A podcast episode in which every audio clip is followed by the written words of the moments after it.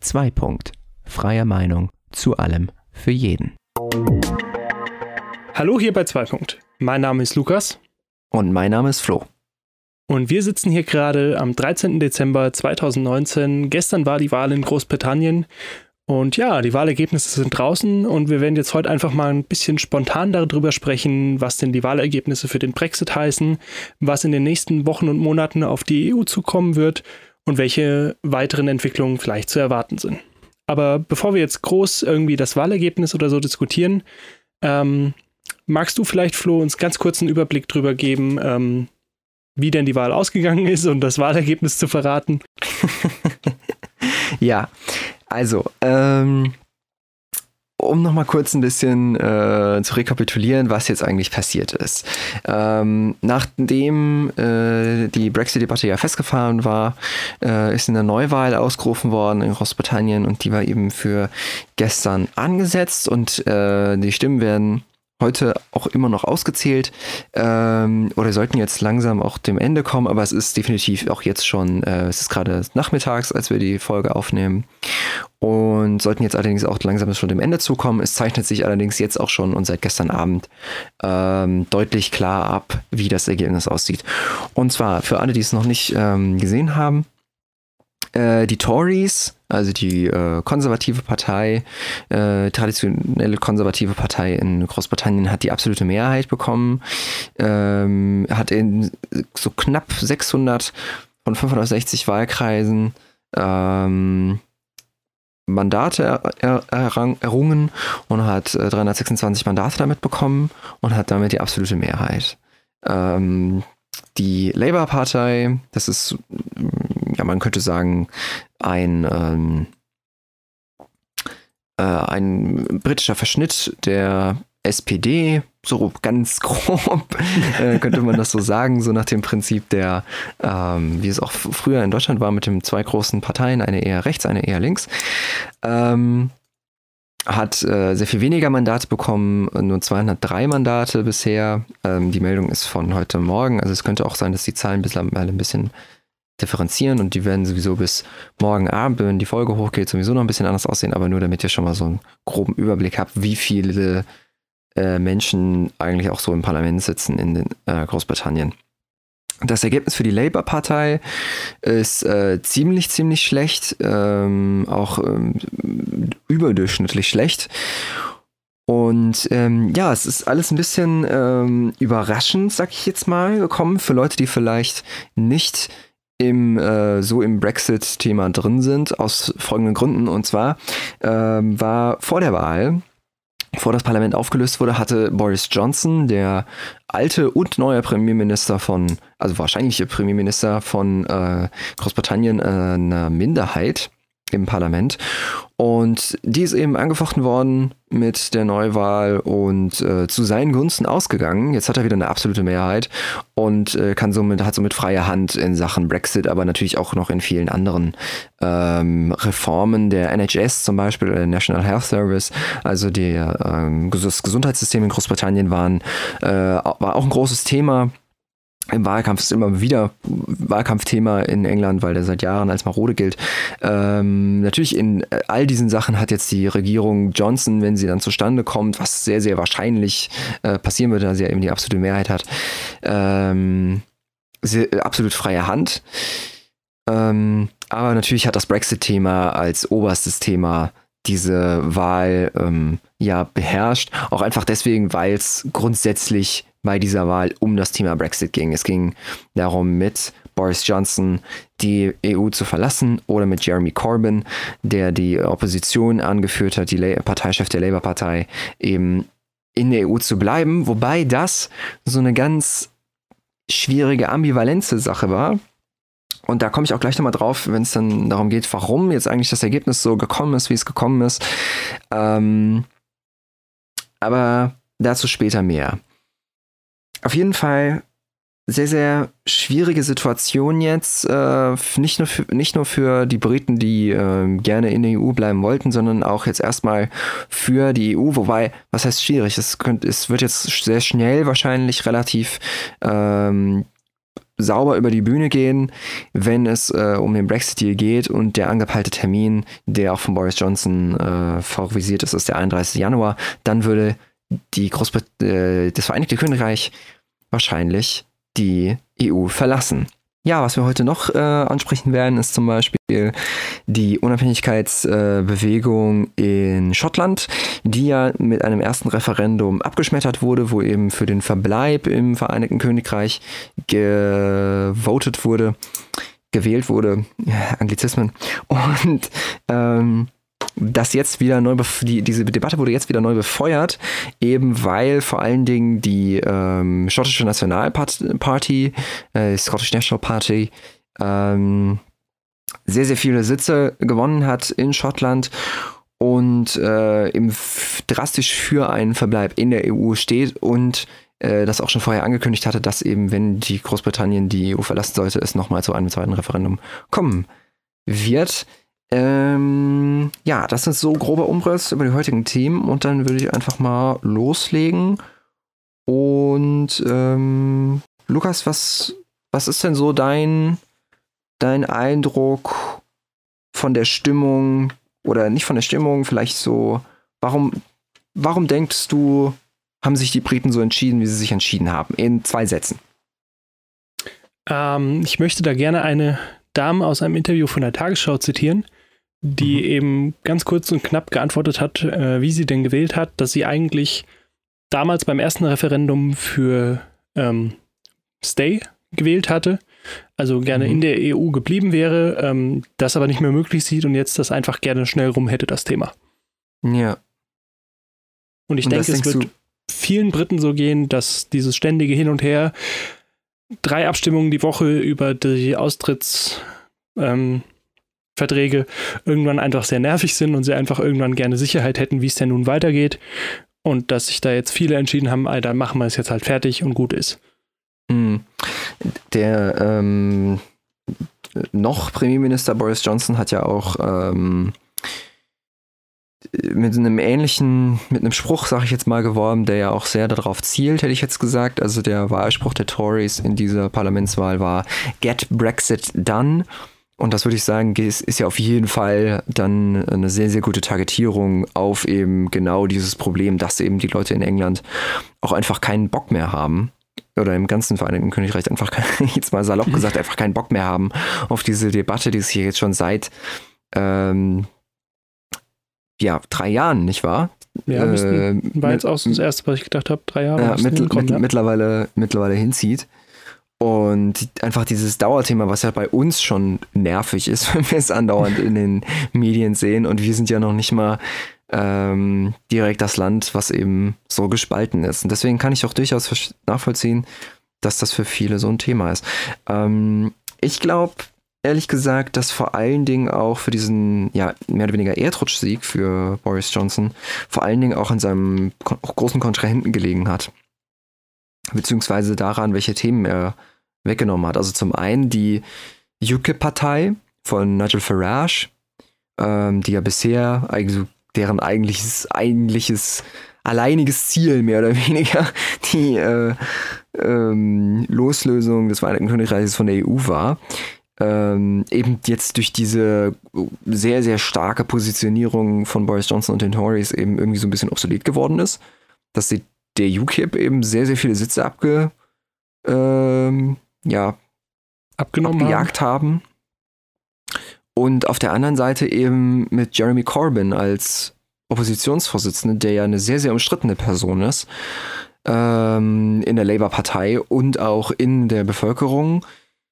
Und vor allen Dingen, dass sich Jeremy Corbyn eben nicht so richtig festgelegt hat. Er hat ja gesagt, okay, im Falle, dass Labour gewinnt, will er nochmal auf die EU zugehen, ein neues, äh, ein neues Austritts, ähm, Austrittsabkommen verhandeln und dann dieses Austrittsabkommen der Bevölkerung in einem, äh, in einer äh, Urwahl zur Annahme oder zur Ablehnung, also das heißt dann zum Leave mit diesem neuen Abkommen oder zum Remain äh, komplett eben verleiten würde.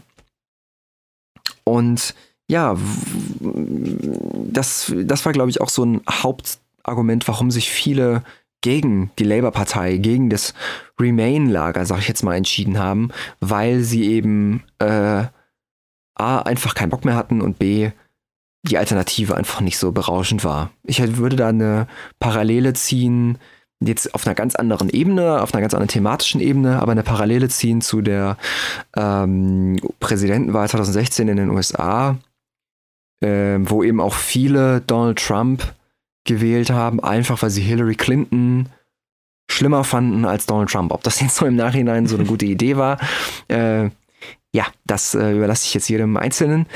Aber dass es da eben so eine ähnliche Motive gab, wie es jetzt auch hier bei der Wahl in Großbritannien der Fall war. Was würdest du dazu sagen? Ja, quasi als geringeres Übel dann. Ja, genau. Ja, ja also ich denke, du hast das ganz treffend gesagt. Äh, selbst wir, die wir eigentlich nicht direkt davon betroffen sind, ähm, sind ja schon sehr davon genervt, dass es da irgendwie seit Wochen und Monaten keine vernünftige Einigung gibt, dass es ein ständiges Hin und Her ist. Und ich denke, da wird es jetzt viele gegeben haben, die einfach gesagt haben, naja gut, bevor wir jetzt hier noch irgendwie ins Ungewisse stolpern, ob man jetzt dann doch austritt oder nicht über so ein Referendum, Urwahl, ähm, denke ich, wird es viele gegeben haben, die sich dann eben eher dazu bewegt äh, gefühlt haben, zu sagen, naja gut, äh, wenn wir Johnson wählen und ähm, entsprechend die Tories, wissen wir, wo es hingeht, wir kennen die Reise mhm. und die Pläne ziemlich genau, dann äh, wir stimmen dem zwar nicht unbedingt mit überein, aber wir hätten jetzt gerne zumindest mal eine Sicherheit und würden dann gerne mal wieder ein normales Leben übergehen können. Hm. Und ähm, endlich mal dieses eben, Thema aus den Nachrichten rausholen. Genau, so. mal was anderes, dass man mal wieder vielleicht nationale wichtige Politik äh, machen kann. Ähm, ja, seit drei Jahren dreht sich mehr oder weniger alles um den Brexit in Großbritannien. Das ist das Thema, was äh, nicht alleine dasteht in der Politik, aber es ist ein Thema, was eben alles so ein bisschen überschattet und vor allen Dingen auch das ganze Land irgendwie teilt.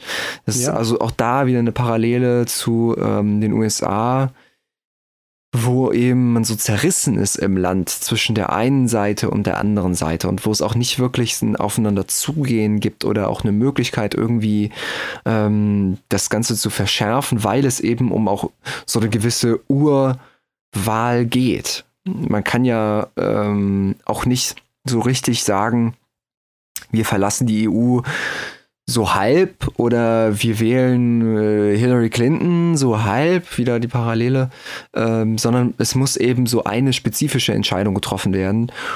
Und da ist es, glaube ich, sehr, sehr, sehr, sehr schwierig für viele Leute, da konkret eine Entscheidung zu treffen, beziehungsweise sagen sie dann halt, gut, dann nehme ich halt die einfache Lösung, in Anführungszeichen. So hätte ich das jetzt interpretiert.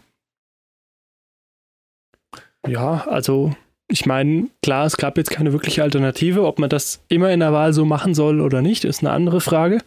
So ja.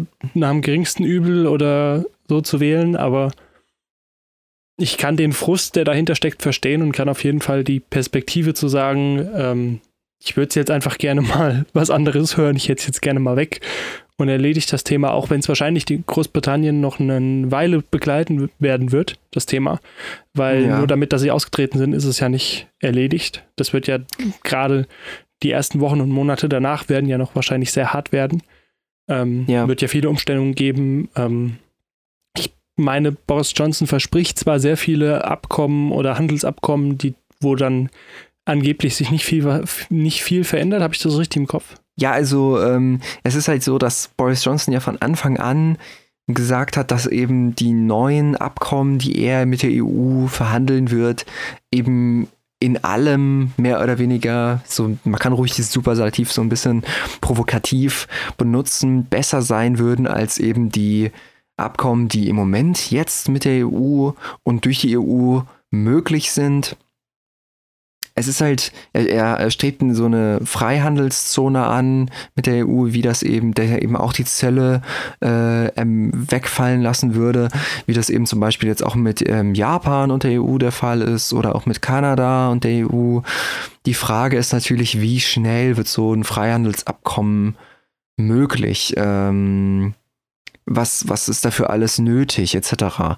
Die äh, beiden Abkommen, die ich eben gerade erwähnt hatte, die haben Jahre äh, der Vorbereitung gebraucht und ähm, mal ganz davon abgesehen, dass eben diese Situation, die jetzt eintritt, wenn jetzt Großbritannien aus der EU austritt, eben auch eine komplett neue Situation ist, die noch unvorbereitet ist, wo man noch gar nicht weiß, was jetzt eigentlich direkt passieren wird. Und ähm, da ist es eben sehr, sehr, ja, ich sag mal, ein bisschen provokativ zu sagen, das wird alles besser, das wird alles, äh, wir können das alles viel angenehmer machen für uns, etc. Weil ja, okay, gewisse Vorschriften, die eben aus Europa, aus äh, Brüssel kommen, müssen dann nicht mehr unbedingt eingehalten werden. Aber natürlich ist es so, dass gerade zum Beispiel in Sachen der Landwirtschaft oder so bestimmte ähm, bestimmte Regelungen immer noch eingehalten werden müssen, um eben Waren in die EU zum Beispiel zu verschiffen. Und in sol an solchen Fällen wird auch ein neues ha Handelsabkommen nichts rütteln können. Und ähm, das ist eben sehr, sehr schwierig, ähm, da eine Lösung zu finden, würde ich sagen. Ja, zumal ja auch nicht nur diese ganzen Vorteile wegfallen, was jetzt den Handel angeht, sondern ja auch alle möglichen Subventionen und Gelder der EU, die ja dann auch nicht mehr fließen. Ja. Also selbst ja. wenn man jetzt irgendwie einen schnellen Austritt tatsächlich schaffen würde zum 31. Januar, wird das ja wahrscheinlich noch ein Thema sein, was die nächsten Wochen und Monate, wenn nicht sogar Jahre noch andauern wird. Ähm, ja. Von daher wäre vielleicht der Schritt zu sagen, naja gut, ob es jetzt ein, noch zwei Monate dauert, bis wir austreten oder sechs Monate, jetzt auch vielleicht nicht so absurd gewesen. Wobei nee, natürlich bei der bei sechs Jahren Gesamtdauer, dann, wenn wir jetzt davon ausgehen, dass es nochmal zweieinhalb, drei Jahre dauert, bis alles wieder laufen würde, wie es davor lief, ja. ähm, natürlich auch schon eine ganze Menge sind. Also es ist, es ist generell, also das, ähm, das zeigt, dieser ganze Prozess zeigt eigentlich auch so ein bisschen, wie weit verzahnt äh, die einzelnen Länder in der EU jetzt schon sind. Ähm, und wie, wie, wie engmaschig das Netz in Europa mittlerweile geworden ist. Für mich ist es ein gutes Zeichen, ähm, auch gerade der positiven Zusammenarbeit hin. Ähm, für viele ist es natürlich auch ein negatives Zeichen, gerade eben für ähm, auch für Nationalisten, die einfach gerne ähm, ja, äh, ihr, ihren Staat feiern im Gegensatz äh, zu anderen und es irgendwie besser finden als andere. Ähm, dazu auch ein äh, interessanter Fakt. Äh, es gab tatsächlich auch äh, manche Leute in Deutschland, die sich darüber gefreut haben, über das äh, Ergebnis in Großbritannien. Was meinst du, wer ist da sehr prominent aufgetreten, in einem positiven, ein positives Licht auf diese Wahl zu bringen? Ach, da fallen mir jetzt so spontan gerade so zwei Gruppen ein. äh, die eine sitzt ziemlich weit außen im Bundestag. Ja. Äh, und die andere nennt sich Reichsbürger, oder? also die Reichsbürger habe ich jetzt tatsächlich nicht gedacht. Ich weiß auch ehrlich gesagt nicht, vielleicht denken die auch, äh, Großbritannien ist eigentlich besetzt von den Amerikanern oder so, keine Ahnung. Aber ähm, wahrscheinlich. Die, ja, wahrscheinlich. Und ähm, eigentlich sind die Amerikaner auch getarnte Aliens, aber egal. Wenn, du sollst doch ähm, nicht alles verraten. nee, aber äh, genau, daran habe ich eigentlich, ich habe eigentlich gedacht an die, äh, an die Fraktion da äh, ganz weit rechts im Bundestag, an die ähm, AfD. Die hat sich nämlich sehr positiv geäußert über das äh, Ergebnis der Wahl und zwar aus folgendem Grund dessen, dass sich eben jetzt die Nationalstaaten hoffentlich wieder auf eine andere Besinnung oder auf eine andere Bestimmung der EU wieder zurückbesinnen.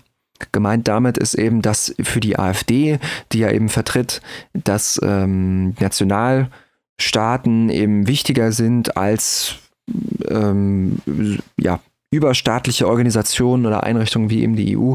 Ähm, die AfD möchte eben nämlich gerne, dass die EU eben mehr wieder zu dem Kern zurückkommt, aus dem sie eigentlich hervorgegangen ist, äh, mehr oder weniger zu einer wirtschaftlichen Union, die aber eben keine gemeinsamen ähm, Gesetze oder Regularien äh, über verschiedene Staaten hinweg festschreibt, sondern eben nur zur gemeinschaftlichen wirtschaftlichen Zusammenarbeit ähm, hilft und verhilft.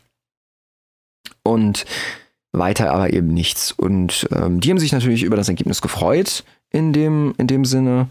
Ähm, jetzt könnte man, wenn man ein bisschen zynisch ist, auch sagen, alles, worüber sich die AfD freut, sollte, sollte einem so eine kleine Glocke im Kopf angehen, so und das einfach nur mal zu hinterfragen, was da gerade passiert ist. Moment, ähm, die freuen sich, das kann nicht gut sein? Ja, so ungefähr. Aber gut, das ist vielleicht auch noch mal ein Thema von einer anderen Folge. Ähm, ja, ich hatte am Anfang angesprochen, die ähm, Nationalbewegung in Schottland. Ähm, das Verhältnis von Schottland und England ist ja schon seit äh, ja, Jahrhunderten angespannt, ähm, seitdem äh, seit es eben immer wieder mal neue territoriale Verschiebungen gab und die einen gehörten zu dem anderen Land etc. Und ähm, ja, die Feindlichkeiten zwischen Schottland und äh, England sind eben wieder aufgewacht im Rahmen des EU-Referendums. Erst im ersten und jetzt auch wieder jetzt bei der Wahl von Boris Johnson. Äh, da eben ein Großteil der Schotten schon beim ersten Referendum für einen Verbleib in der EU gewählt hat. Und äh, jetzt ist die, sind äh, eine Vielzahl der Schotten eben auch sehr, sehr unzufrieden mit dem Ergebnis der Wahl äh, des, des Unterhauses in London, weil sie eben befürchten, dass jetzt Großbritannien endgültig aus der EU austritt und sie das eben zu einem sehr, sehr großen Teil nicht wollen. Das bezeugt eben auch der großartige, ja, großartig will ich es jetzt nicht nennen, also ich meinte, ähm, nicht, dass ich die Partei gut finde, sondern dass es eben ein sehr außergewöhnlicher Sieg war für die äh, Partei, der, die Scottish, Scottish National Party, ähm, die eben sehr, sehr viele Sitze errungen hat. Im Gegensatz zu der Labour-Partei, äh, eben in Schottland zum Beispiel. Was meintest, was meinst du, was könnte passieren, wenn Schottland tatsächlich anstrebt, Großbritannien zu verlassen? Ui. ist irgendwie so meine Standardantwort auf deine Fragen. ähm, also, es gab ja schon ein Referendum, was, ob sie denn Großbritannien verlassen wollen oder nicht. Ja. Und dann, nee, das Vereinigte Königreich, Entschuldigung, Großbritannien verlassen wird schwierig. Ähm, aber ja. einmal wegsegeln, bitte. Wir sägen das Land durch und dann. Nein, nein okay, ja. Ähm, also, das, da sind sie ja schon gescheitert. Ähm, da war es ja aber, wenn ich es richtig im Kopf habe, war es noch nicht so weit, dass man ein klares Austrittsabkommen oder so hat. Das war ja relativ kurz nach dem Referendum ja. was äh, überhaupt über den Verbleib oder so abgestimmt hat. Genau. Und es war auch sehr, sehr knapp. Genau, es war sehr, sehr knapp und ein zweiter Versuch wurde ja dann abgelehnt, wenn ich mich recht, recht erinnere. Ne? Ja, genau. Aber der, genau. diese Debatte ist jetzt eben wieder, wieder aufgeflammt worden. Genau. Ähm, ja, auf jeden Fall. Also ich weiß nicht, ob man ihnen denn nochmal eine Abstimmung genehmigen wird, weil die Argumentation war ja beim letzten Mal, äh, ihr hattet doch gerade erst abgestimmt, was wollt ihr denn schon wieder abstimmen? Hat sich ja nichts geändert. Ja. Ähm, wobei man jetzt ja natürlich fairerweise sagen müsste, die Ausgangssituation hat sich schon deutlich geändert. Von daher ja, denke ich, würde Fall. man auf jeden Fall einem Referendum zustimmen müssen. Ob man das politisch auch tut, weiß ich nicht. Ähm, ich gehe mal davon aus, dass sie noch ein Referendum bekommen werden. Ähm, wie es dann letzten Endes ausgeht, weiß ich nicht. Ich tue mir jetzt auch schwer zu sagen, wie denn generell im Vereinigten Königreich jetzt ein zweites Referendum ausgehen würde, ähm, weil ja gerade die Wahlbeteiligung beim ersten auch nicht so besonders gut war.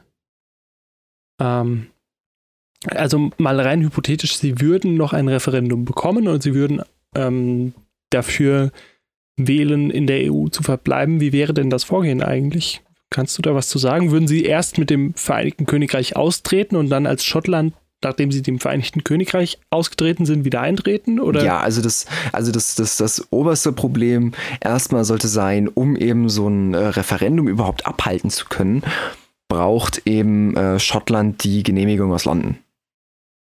Und ähm, das ist jetzt als allererstes erstmal ein bisschen äh, fraglich, sage ich jetzt mal, ob das äh, genehmigt werden würde. Ähm, unter der jetzigen Regierung, unter der zu neu zu bildenden Regierung, sage ich jetzt mal. Ob da ja, tatsächlich ich glaube, dann, man könnte sich als London nicht dagegen wehren.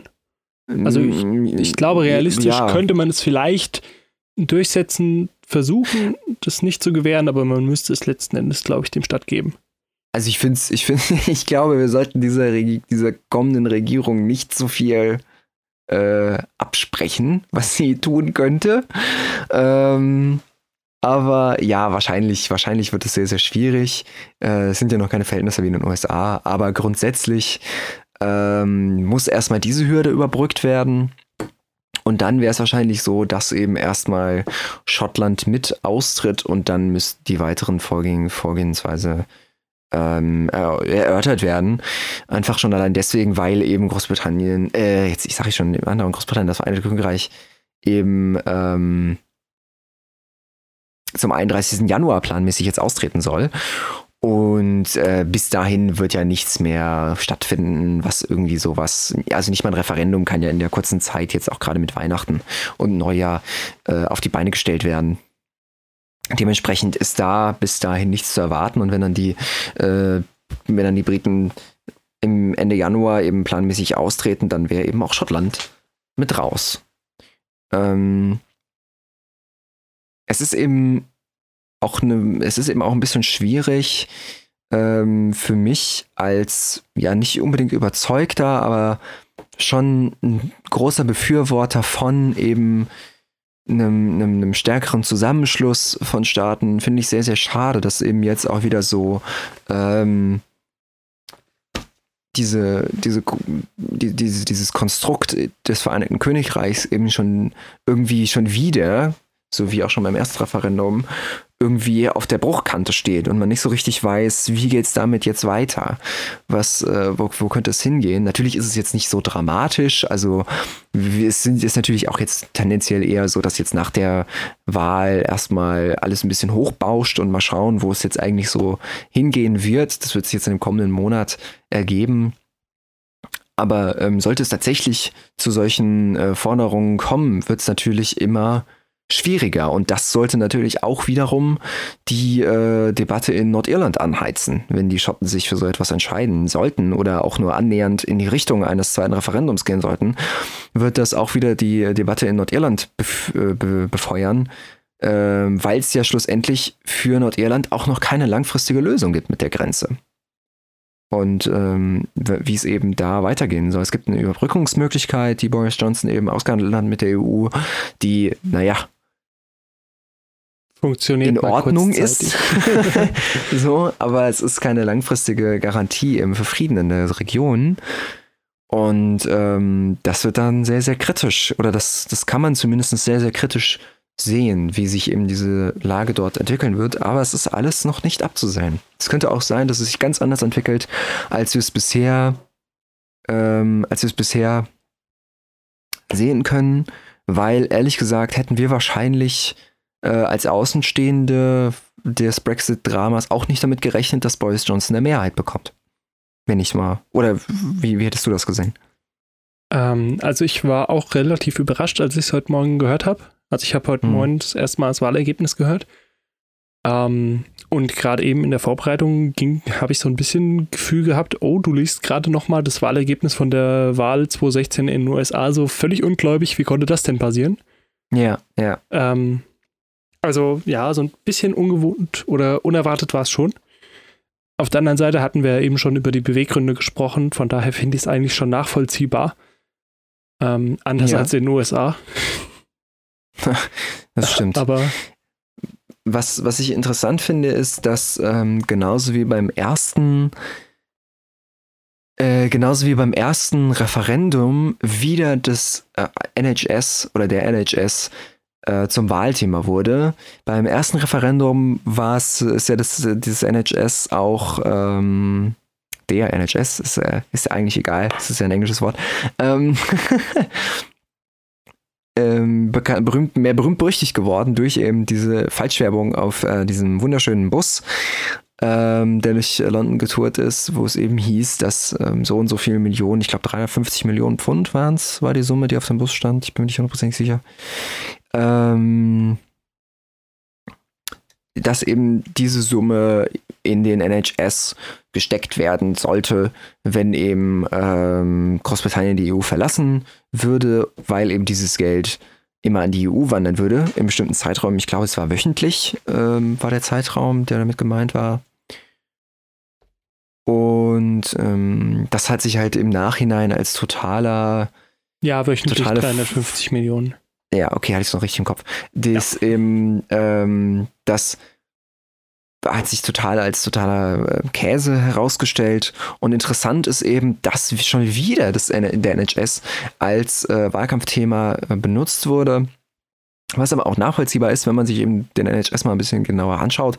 Der National Health Service, also die äh, Krankenversorgung, das Krankensystem in, in, in Großbritannien gilt schon seit Jahrzehnten als marode, als unterversorgt. Es gibt horrende Wartezeiten auf Arztbehandlungen, auf Krankenhausaufenthalte. Und ähm, damit ist man nicht zufrieden in, in äh, Großbritannien. Es gibt seit Jahrzehnten Bestrebungen, großart, äh, großflächige Veränderungen äh, durchzusetzen. Und ähm, das haben sich eben auch beide ähm, Gruppierungen zu Nutzen gemacht, auch wieder in dieser Wahl. Äh, und interessanterweise hat aber auch, gab es aber auch nicht so richtig die Bestrebungen danach, ähm, tatsächlich in einer eher sachlichen Debatte zu enden, sondern die Debatten, die eben da geführt wurden, gingen halt eben hauptsächlich immer wieder zurück auf das Brexit-Thema. Es war im Prinzip, dieser gesamte Wahlkampf hat sich an diesem einen Thema aufgehangen. Und das fand ich so schade, weil klar, okay, darum ging's grundsätzlich, es war eine Grundsatzdebatte, aber es geht ja noch um viel mehr. Boris Johnson ist ja jetzt nicht gewählt worden, um das Brexit, um Brexit dann zu bekommen, sag ich jetzt mal, und dann tritt er wieder ab, sondern ist er jetzt gewählt worden für eine ganze Zeit. Und da kann er ja noch viel, viel, viel, viel mehr machen als eben nur den Brexit. Und das haben, glaube ich, auch viele Briten nicht so richtig im Kopf gehabt. Oder wenn sie es im Kopf gehabt haben, dann äh, finde ich es schade. Ja, wobei da würde ich halt auch sagen, wieder meine Keule schwingen, von wegen das Thema ist noch nicht gegessen. Ähm, ich habe jetzt gerade nicht im Kopf, wie lange ist er gewählt worden? Für wie lange? Drei, vier Jahre? Die Wahlperiode in, Ja, in, ist, glaube ich, ähm, vier Jahre. vier Jahre. Okay. Also ich, ich gehe mal davon aus, dass das Thema, selbst wenn sie zum 31. aussteigen, wie ich schon jetzt häufiger erwähnt habe, mal mindestens noch drei Jahre dauern wird, bis das vom Tisch ist. Komplett. Also da sind ja so viele Aspekte drin. Da sind Handelsabkommen bei, da sind Visafragen bei, da sind Arbeits- und Aufenthaltsgenehmigungssachen bei. Das ist ja ein riesen Themenkomplex, was das angeht. Von daher ähm, wird er ja wahrscheinlich noch einen Großteil seiner Amtszeit jetzt tatsächlich mit diesem Thema verbringen. Und auch dann war er ja schon, ist er ja schon gewählt worden, wo ähm, in der ersten Wahl, die er gewonnen hat, ja nicht nur wegen dem Brexit, sondern auch wegen anderen Themen.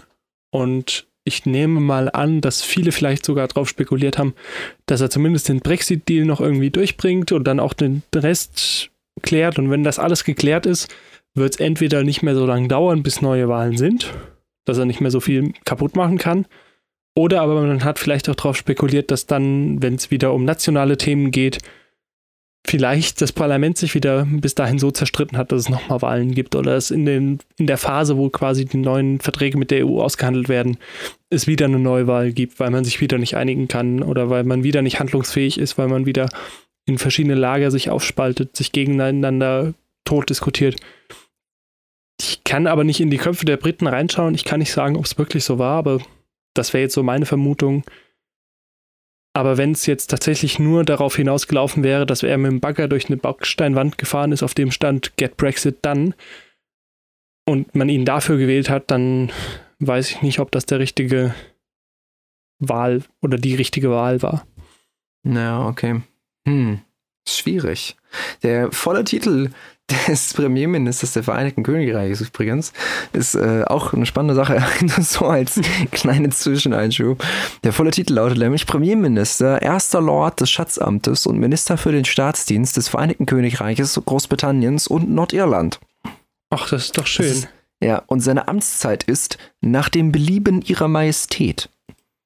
Er hat keine festgesetzte Amtszeit, ähm, sondern die Dienstzeit äh, kann grundsätzlich vom Monarchen äh, jederzeit wieder rückgängig gemacht werden. Das ist nur äh, nicht mehr wirklich äh, der Fall, sondern ähm, es ist eben, äh, sondern es ist eben so, dass eben das Unterhaus äh, die äh, Amtszeit mehr, also die, die Amtszeit des Premierministers mehr oder weniger an die Legislaturperiode des Unterhauses bzw. die Unterstützung des Unterhauses angewiesen ist. Aber es ist offiziell immer noch so, dass es nach Belieben ihrer Majestät ist, wie lange der Premierminister am Amt ist. Auch schön, okay. oder? Ja. so, so, mich wundert es nicht, wenn ich das von einem Land erwartet hätte, auf diese Art und Weise dann auf jeden Fall von England. Oder von Großbritannien, äh, Vereinigten Königreich. Es tut mir leid, ich schmeiße es immer durcheinander. Ja, es ist ein wenig, äh, es ist, es ist interessant, was, was so in Großbritannien das, äh, das gesamte System angeht. Ähm, auch mit dem House of Lords etc. Aber das ist, glaube ich, auch nochmal eine andere äh, Folge wert oder eine Folge nachgehakt wert. Ähm, was es eigentlich so mit dem House of Lords auf sich hat. Ähm, ja, es ist ein völlig anderes System, als wir es hier haben. Es ist ein komplett Grunde. anderes System. Es ist ein, es ist auch nicht, es ist auch kein demokratisches System. Aber äh, ja. Deswegen so. heißt es ja auch parlamentarische Monarchie, nicht wahr? Ja. Es Aber Thema für eine andere Folge. Äh, ja, das, das, stimmt vollkommen. Ähm, ja. Was, was denkst du, was denkst du, was, was, was, wir haben jetzt so drüber gesprochen, was jetzt so staatsmännisch auf Großbritannien zukommt, etc. Was denkst du so persönlich denn? Findest du es findest schade oder ist es dir grundsätzlich egal eigentlich? Oder? Also ich bin eigentlich immer einen, einer der Flaggenträger gewesen, der gesagt hat, ähm, ja, lass das mal nicht machen, weil das ist nicht so cool, weder für Großbritannien oder ich habe es schon wieder gesagt, weder für das Vereinigte Königreich noch für uns selbst ist das irgendwie cool, ähm, weil es ja auch relativ viele ähm, Auswirkungen auf unseren Export und Import von Waren haben wird und auch sicherlich preislich irgendwo sich bemerkbar machen wird. Ja. Ähm, ich finde es jetzt aber auch aus Sicht von einem rein oder aus wirtschaftlicher Sicht finde ich es jetzt auch ganz nett, dass es jetzt irgendwo gewissermaßen schon Klarheit gibt wie das Ganze denn ausgehen wird. Und ich hoffe, dass es jetzt einfach schaffen werden, da irgendwie mal einen Schlussstrich drunter zu ziehen und das Thema zu beenden. Weil diese ganze Thematik, genauso wie wir es in den USA sehen, wo alle drei Tage ein anderer Tweet kommt, wie denn jetzt die Handelsabkommen mit oder die Zölle nach China aussehen werden, was das allein tagtäglich für eine Unsicherheit in die Wirtschaft bringt, finde ich nicht schön. Und von daher würde ich hoffen, dass sie jetzt einfach mal die nächsten Monate und Wochen einen Strich drunter ziehen, das fertig machen, dass man wieder vernünftig planen kann. Ich meine, es werden dann mit Sicherheit irgendwie mehr Zölle kommen auf Einfuhren. Damit muss man dann rechnen, aber das weiß man dann zumindest, dann kann man kalkulieren und nicht so wie jetzt, äh, wo man gar nicht weiß, wo wir in drei Jahren stehen. Ja. Ja, ich persönlich finde es sehr, sehr schade. Auch einfach, auch einfach, was die Briten jetzt abgeben an so ja, Freiheiten, die eben mit der, mit, mit, mit der EU zusammenhängen. Also es, es, es klingt so banal, es geht ja um eigentlich viel, viel mehr. Es geht um das, was du gesagt hast, vor allen Dingen, um äh, den Warenaustausch, um die Zollfreiheit in der EU etc. Ähm, aber es betrifft natürlich auch einfach das Everyday Life von vielen, vielen, vielen Leuten. Also ich denke da nur an unseren London-Urlaub äh, wo wir ja einfach mit unserem Personalausweis mal dahin konnten, äh, auch einfach so, ohne ein Visa zu beantragen, ohne ähm, irgendwie weitere Kontrollen zu bekommen ähm, und einfach in der, in der Hinsicht auch sehr, sehr viel persönliche Freiheit verlieren. Ähm, und das finde ich sehr, sehr, sehr, sehr schade. Also ich meine, es ist natürlich jetzt nicht der, das größte Problem, sage ich jetzt mal. Aber ähm, ich persönlich war noch nie außerhalb der EU. Und ähm, für mich war das immer eins der größten Güter, was ich an der EU schätzen gelernt habe, dass man eben einfach, okay, ich war in der Schweiz, aber das zählt nicht wirklich. aber technisch aber, ähm, gesehen. ja, aber ähm, eins der größten Güter, einfach in ein anderes Land fahren zu können, ohne äh, Kontrollen und äh, dann, dann große, irgendwie große irgendwie, dass man, dass man merkt, dass man jetzt, dass man jetzt irgendwie ganz woanders hinkommt, wo auch ganz andere Regeln laufen und so. Also es schafft auch irgendwie so eine Art von Gemeinschaftsgefühl und irgendwie, dass es, dass es nicht so, dass es nicht so unterschiedlich ist. Ja, gerade teilweise, wenn du auf der Autobahn unterwegs gewesen bist, hast du es ja nicht mal gemerkt, bis plötzlich irgendwie die Schilder anders aussahen. Ja, also genau. War ja nichts mehr zu erkennen. Also klar, das hat sich jetzt in den letzten Jahren noch mal ein bisschen durch die Flüchtlingsthematik geändert, wo man dann tatsächlich auch doch mal wieder verstärkt auf Kontrollen oder auf Grenzübergänge getroffen ist. Aber auch da ja. war man ja, das war ja kein Vergleich, da war man ja in drei Minuten durch. Also, wenn überhaupt. Es war ja. mal, ja, was wollen Sie machen, Urlaub? Ja, okay, äh, vier Leute, ja, machen Sie mal Kofferraum auf, okay, Sie können weiter. So. Ja, und die, und die, äh, einfach diese, ja, diese, diese Möglichkeit, die wird es einfach nicht mehr geben mit der EU. Und klar, das ist äh, mit dem, mit dem Großbritannien. Und klar, es ist jetzt auch nicht so, so einfach, sag ich jetzt mal, eh, weil Großbritannien ja eine Insel ist. Und mhm. ähm, ich glaube, dieser Fakt, obwohl es total banal klingt, hat auch total viel dazu beigetragen, dass die Briten auch generell so dieses Gefühl haben oder hatten oder teilweise, ich will es ja jetzt nicht irgendwie Leuten aufdrängen, ähm, dass es eben nochmal so einen Unterschied gibt irgendwie, zusammen mit dem vielleicht noch Überbleibsel des alten Empires, ich weiß es nicht. Ja, also ich denke, Aber, da, da, also die Briten waren ja noch nie die größten Fans der EU. Das war ja eh schon mal immer so ein bisschen historisch auch betrachtet ein Riesen hin und her. Ähm, ich denke einfach mal, dass da irgendwo noch ein gewisser Nationalstolz drin ist. Wir waren mal das Empire und äh, eigentlich waren wir die Weltmacht und jetzt sollen wir uns hier irgendwie unterordnen und uns von anderen Staaten hier was vorschreiben lassen. Wir waren doch das große Empire. Ähm, hm. Ich glaube, das spielt da noch vielen Köpfen mit rum. Ah. Könnte ich mir vorstellen. Es ist sehr, sehr schwierig, glaube ich. Es ist sehr, sehr schwierig. Ja, wobei die Grenzkontrollen, die du angesprochen hattest, ja auch gerade in England schon immer noch ein bisschen gegeben waren. Also ähm, da hatte man, ich weiß gar nicht, wie war es, als wir nach London sind, glaube ich, gar nicht so, oder? Nee, nee, nee. Wir, wir sind Aber wenn du, wenn du auf dem Schiffsweg dahin kommst, hast du halt trotzdem immer noch Kontrollen und kommst auf jeden Fall durch Stationen durch, wo du tiefergehend kontrolliert wirst. Ähm, wo du dann auch tatsächlich mal, also wir waren äh, auf dem Schiffsweg im vorletzten Jahr da nochmal und waren halt direkt von der Fähre runter, keine 500 Meter gefahren, da standen wir schon in der ersten äh, Station, einmal bitte Kofferraum auf und einmal, was wollen sie denn genau hier machen und gucken. Und da wurde schon tiefer mal geschaut, da ist, bis, ist dann auch mit Hund und Spiegel ums Auto gegangen worden. Klar, das waren jetzt eher Sicherheitsaspekte, aber auch da, wenn man selbst auf französischer Seite dann auch sehr stark Kontrolle. Von daher hatte man daher eh immer mal noch ein bisschen mehr. Und ich denke, man wird da jetzt auch schon ein ähnliches Abkommen aushandeln, dass es da nicht viel mehr zu Kontrollen oder so kommen wird. Also alles hm. andere würde ich aus britischer Sicht nicht verstehen. Hm. Wenn man das so irgendwie ziehen lassen würde, dass man da plötzlich riesige Abko oder riesige Vorkehrungen treffen muss, weil man da irgendwie in die EU reisen will von da aus. Würde ich nicht verstehen. Ja, es ist, äh, aber ich, wie gesagt, ich glaube, wir müssen echt, äh,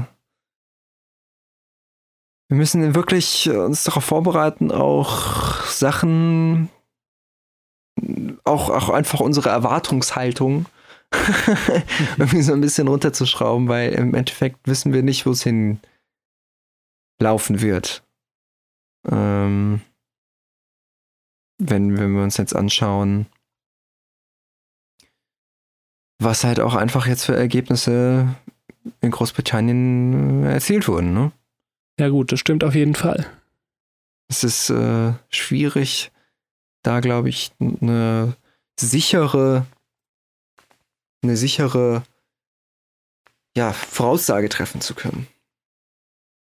Aber denkst du denn, dass das jetzt so eine Welle losgetreten hat in der EU vielleicht oder lostreten wird? Also noch sind sie ja nicht ausgetreten, de facto. Um Unabhängigkeitsbestreben meinst du? Ja, also dass danach dann immer mehr Staaten sagen, hey, äh, wenn die das gemacht haben, so, wir würden den gleichen Deal nehmen, so nee, ich, ich in einem halben nicht. Jahr? Ich glaube Meinst nicht. nicht? Ich glaube, die, ich glaube, die, der Großteil, ich glaube, der Großteil der, ähm, ich glaube, der Großteil der europäischen, der Staaten, die in der EU sind, ähm, sieht die EU positiv. Und diejenigen, die die EU, also, das heißt die Staaten, die positiv sehen, natürlich gibt es überall Leute, die die EU positiv und negativ gegenüberstehen, aber ich sage jetzt mal, deren aktuelle oder auch absehbare nächste Regierung der EU positiv entgegenstehen wird. So.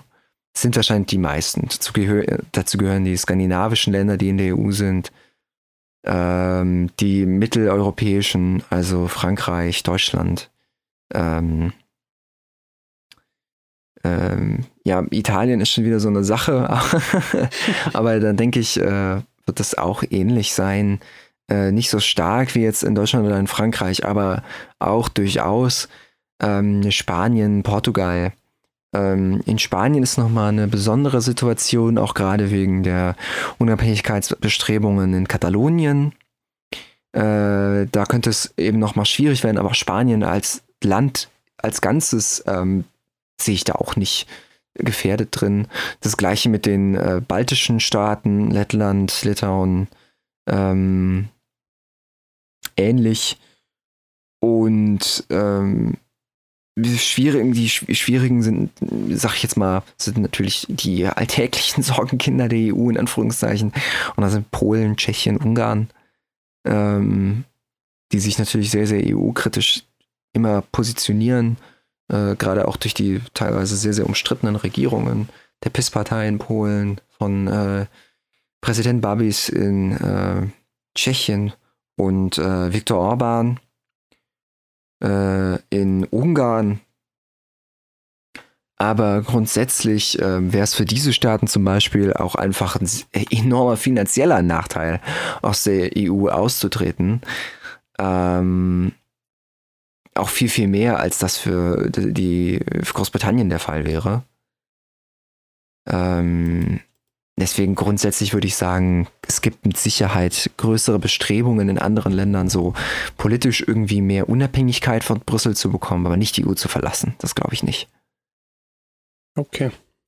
Aber ähm, wie, da, auch da ist es, glaube ich, schwierig, eine komplette, komplette Voraussage so aus unserer Position zu treffen. Da müsste man mehr Informationen haben, auch vor Ort Informationen einfach. Aber ähm, ja, das glaube ich, glaube ich erstmal nicht. Aber es ist auf jeden Fall eine spannende Frage. Zumal ich da auch auf jeden Fall denken würde, dass sich viele Staaten, die jetzt vielleicht intern erstmal hinter verschlossenen Türen darüber nachdenken, sich da zu dem Entschluss kommen werden, denke ich mal, ach, lass mal schauen, wie es denn mit Großbritannien oder dem Vereinigten Königreich jetzt abläuft. ähm, so ein bisschen, so ein bisschen äh, Kaninchenmäßig so. Genau, so Kaninchenversuch. Lass doch mal gucken, wie es so läuft und wenn man dann in fünf Jahren äh, Entwicklung gesehen hat, dann wissen wir ja, wie es geht oder wie es nicht geht. Ja, wobei man da sagen muss, äh, politische Aktivität geht ja meistens nicht in die Richtung, dass man sagt, wir warten mal ab. Weil in der Zeit, wo man abwartet, kann es schon wieder sein, dass man nicht mehr äh, die Möglichkeit hat, an die Macht zu kommen oder gar nicht mehr da ist oder etc. Und ähm, deswegen ist es das, glaube ich, ein guter, An ein guter Ansatz, aber ob tatsächlich so wenig Reaktion, ist das ein Wort, Reaktionismus? Ja. Ja, äh, ja, ja. äh, existieren wird, das, äh, das weiß ich nicht. Das, aber ich, ich hoffe es. Ich hoffe es und ich hoffe es, dass die Leute dann auch daraus lernen, beziehungsweise ich hoffe ja sowieso, dass auch gerade eben die angesprochenen Staaten, die im äh, auch schwieriges Verhältnis leider mittlerweile nach Brüssel haben, auch in naher Zukunft oder auf jeden Fall in Zukunft auch wieder eine Verbesserung, äh, auch diese, also die Beziehung wieder eine Verbesserung bekommen wird. Und auch einfach, ähm, ja, es zu mehr Zusammenhalt führen wird in Europa. Weil ich bin Fan, ich muss ganz ehrlich sagen, ich bin Fan von äh, dem Gedanken Europa. Und äh, ich finde ich find es jetzt schon sehr, sehr schade, dass in Großbritannien da es jetzt so rausgekommen ist, wie es äh, eben ausgegangen ist. Aber gut, muss man auch mit leben können. Das ist auch äh, ein Teil von demokratischem Weltbild, einfach mit Ansichten und Niederlagen auch einfach mal leben zu können. Wenn sie nicht, ja, weiß ich nicht, Nazis sind. Aber auch an der Stelle sei ja mal erwähnt, dass das ja im Moment erstmal alles nur eine Momentaufnahme ist. Ja, also genau. ähm, gerade wenn man sich jetzt ja die Wahlbeteiligung im ersten Referendum anschaut oder die über die verschiedenen Altersgruppen, kann sich das Bild in 20 Jahren ja nochmal geändert haben. Zumindest ist das Ja, so meine genau. Hoffnung. Ja, genau. Und das, das sieht man ja auch daran, dass wir jetzt immer wieder gesagt haben, wir können es schwierig abschätzen, wir müssen gucken, wie es sich entwickelt, etc. Sieht man ja auch dran, dass es eben alles sehr, sehr offen ist. Und ich hoffe einfach nur, dass es irgendwie in irgendeiner Weise in diesem doch jetzt sehr aussichtslosen Verfahren doch irgendwie wieder Licht am Ende des Tunnels. ja, auf jeden Fall. äh, Also ich kann mir nicht vorstellen, dass unsere Freunde jenseits des Meers irgendwie jetzt Oh, vorhaben, wir, sind ja, wir sind ja sehr metaphorisch unterwegs heute. uns find's schön. komplett links liegen zu lassen. Also das kann ich mir nicht vorstellen. So toll ist die EU schon, dass sie das eigentlich nicht können, da jetzt komplett abzuhauen. Zumindest ist das Ja. meine Hoffnung. mein Licht am Ende des Tunnels, dass ich mir selber leuchte. Ja, ich, ja, es, äh, ich, ich hoffe es auch. Ich hoffe es auch. Aber wir werden, wir werden sehen, wo es hingehen wird, ja. Gut, ähm, hast du, ich will jetzt hier nicht schon wieder so eine Nee, also ich, ich beendende jetzt Rede f- führen, Auch, och, aber wir sind gerade so schön metaphorisch, philosophisch unterwegs. oder also würdest du, würdest du noch, würdest du noch ein bisschen weiter spinnen wollen, das Rad? Oder sollen wir sagen, wir, wir gucken erstmal, wir gucken erstmal, wie der Ausblick jetzt weitergeht? Ja, also ich würde tatsächlich jetzt mal abwarten, mal schauen und ähm, würde das Thema vielleicht in so anderthalb Monaten nochmal anfassen, wenn denn der erste oder der 31. Januar näher rückt. Dann können wir ja nochmal aktuell darüber berichten, wie sich das Ganze denn entwickelt hat, weil gerade die nächsten anderthalb Monate werden jetzt tatsächlich, wenn man diesen Termin einhalten will, denn sehr spannend. Mit Ja. wahrscheinlich sehr vielen Neuigkeiten gespickt sein und von daher Da Würde ich sagen, gute Idee, wieder Ende Januar wir es. für heute bei diesem Thema und schauen dann in ein paar Wochen nochmal nach. Oder? Alles klar. Ja, finde ich, hört Ja. sich sehr, sehr gut an. Okay. Dann äh, vergesst nicht, äh, wie immer seid ihr gerne dazu angehalten, äh, uns eure Meinung dazulassen, ähm, was ihr zu dem ganzen Thema haltet, wie ihr meint, wie wir mit dem Thema umgegangen sind, ob wir vielleicht beim nächsten Mal noch was ändern sollen, was wir mit reinnehmen sollen vielleicht in der kommenden Diskussion, wenn wir das Thema nochmal aufgreifen werden, ähm, wo die Reise hingehen wird und was ihr generell eigentlich noch so für Wünsche, Verbesserungen oder Kritik habt. Lasst uns gerne alles hören, was euch auf dem Herzen liegt. Dazu einfach auf Anchor uns eine Sprachnachricht schicken. Äh, Wir freuen uns über jede Sprachnachricht, die wir bekommen. Oder alternativ an unsere E-Mail an 2.podcast, äh, 2 als Zahl, wenn ich 2 als Zahl? Ja. Ja, und 2 zwei als Podcast Zahl. ausgeschrieben.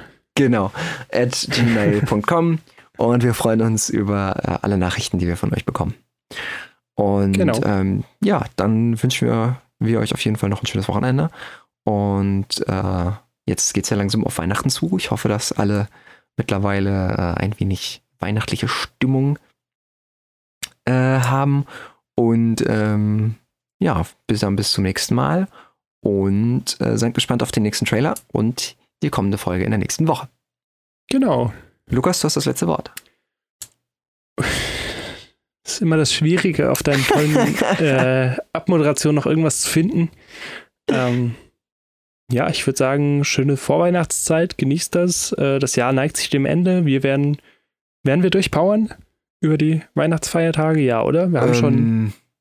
Ja, wir, wir, wir werden es wir werden's versuchen, sagen wir mal. Genau, wir werden es versuchen. Wir Seid nicht enttäuscht, wenn, aber wenn mal nichts kommt, dann gibt es auf jeden Fall ein Update, warum nichts kommt, würde ich sagen. Aber Genau. wir versuchen es auf jeden Fall äh, und dann schauen wir mal. genau. Also dann bis demnächst. Genießt die Zeit ähm, und auf Wiederhören.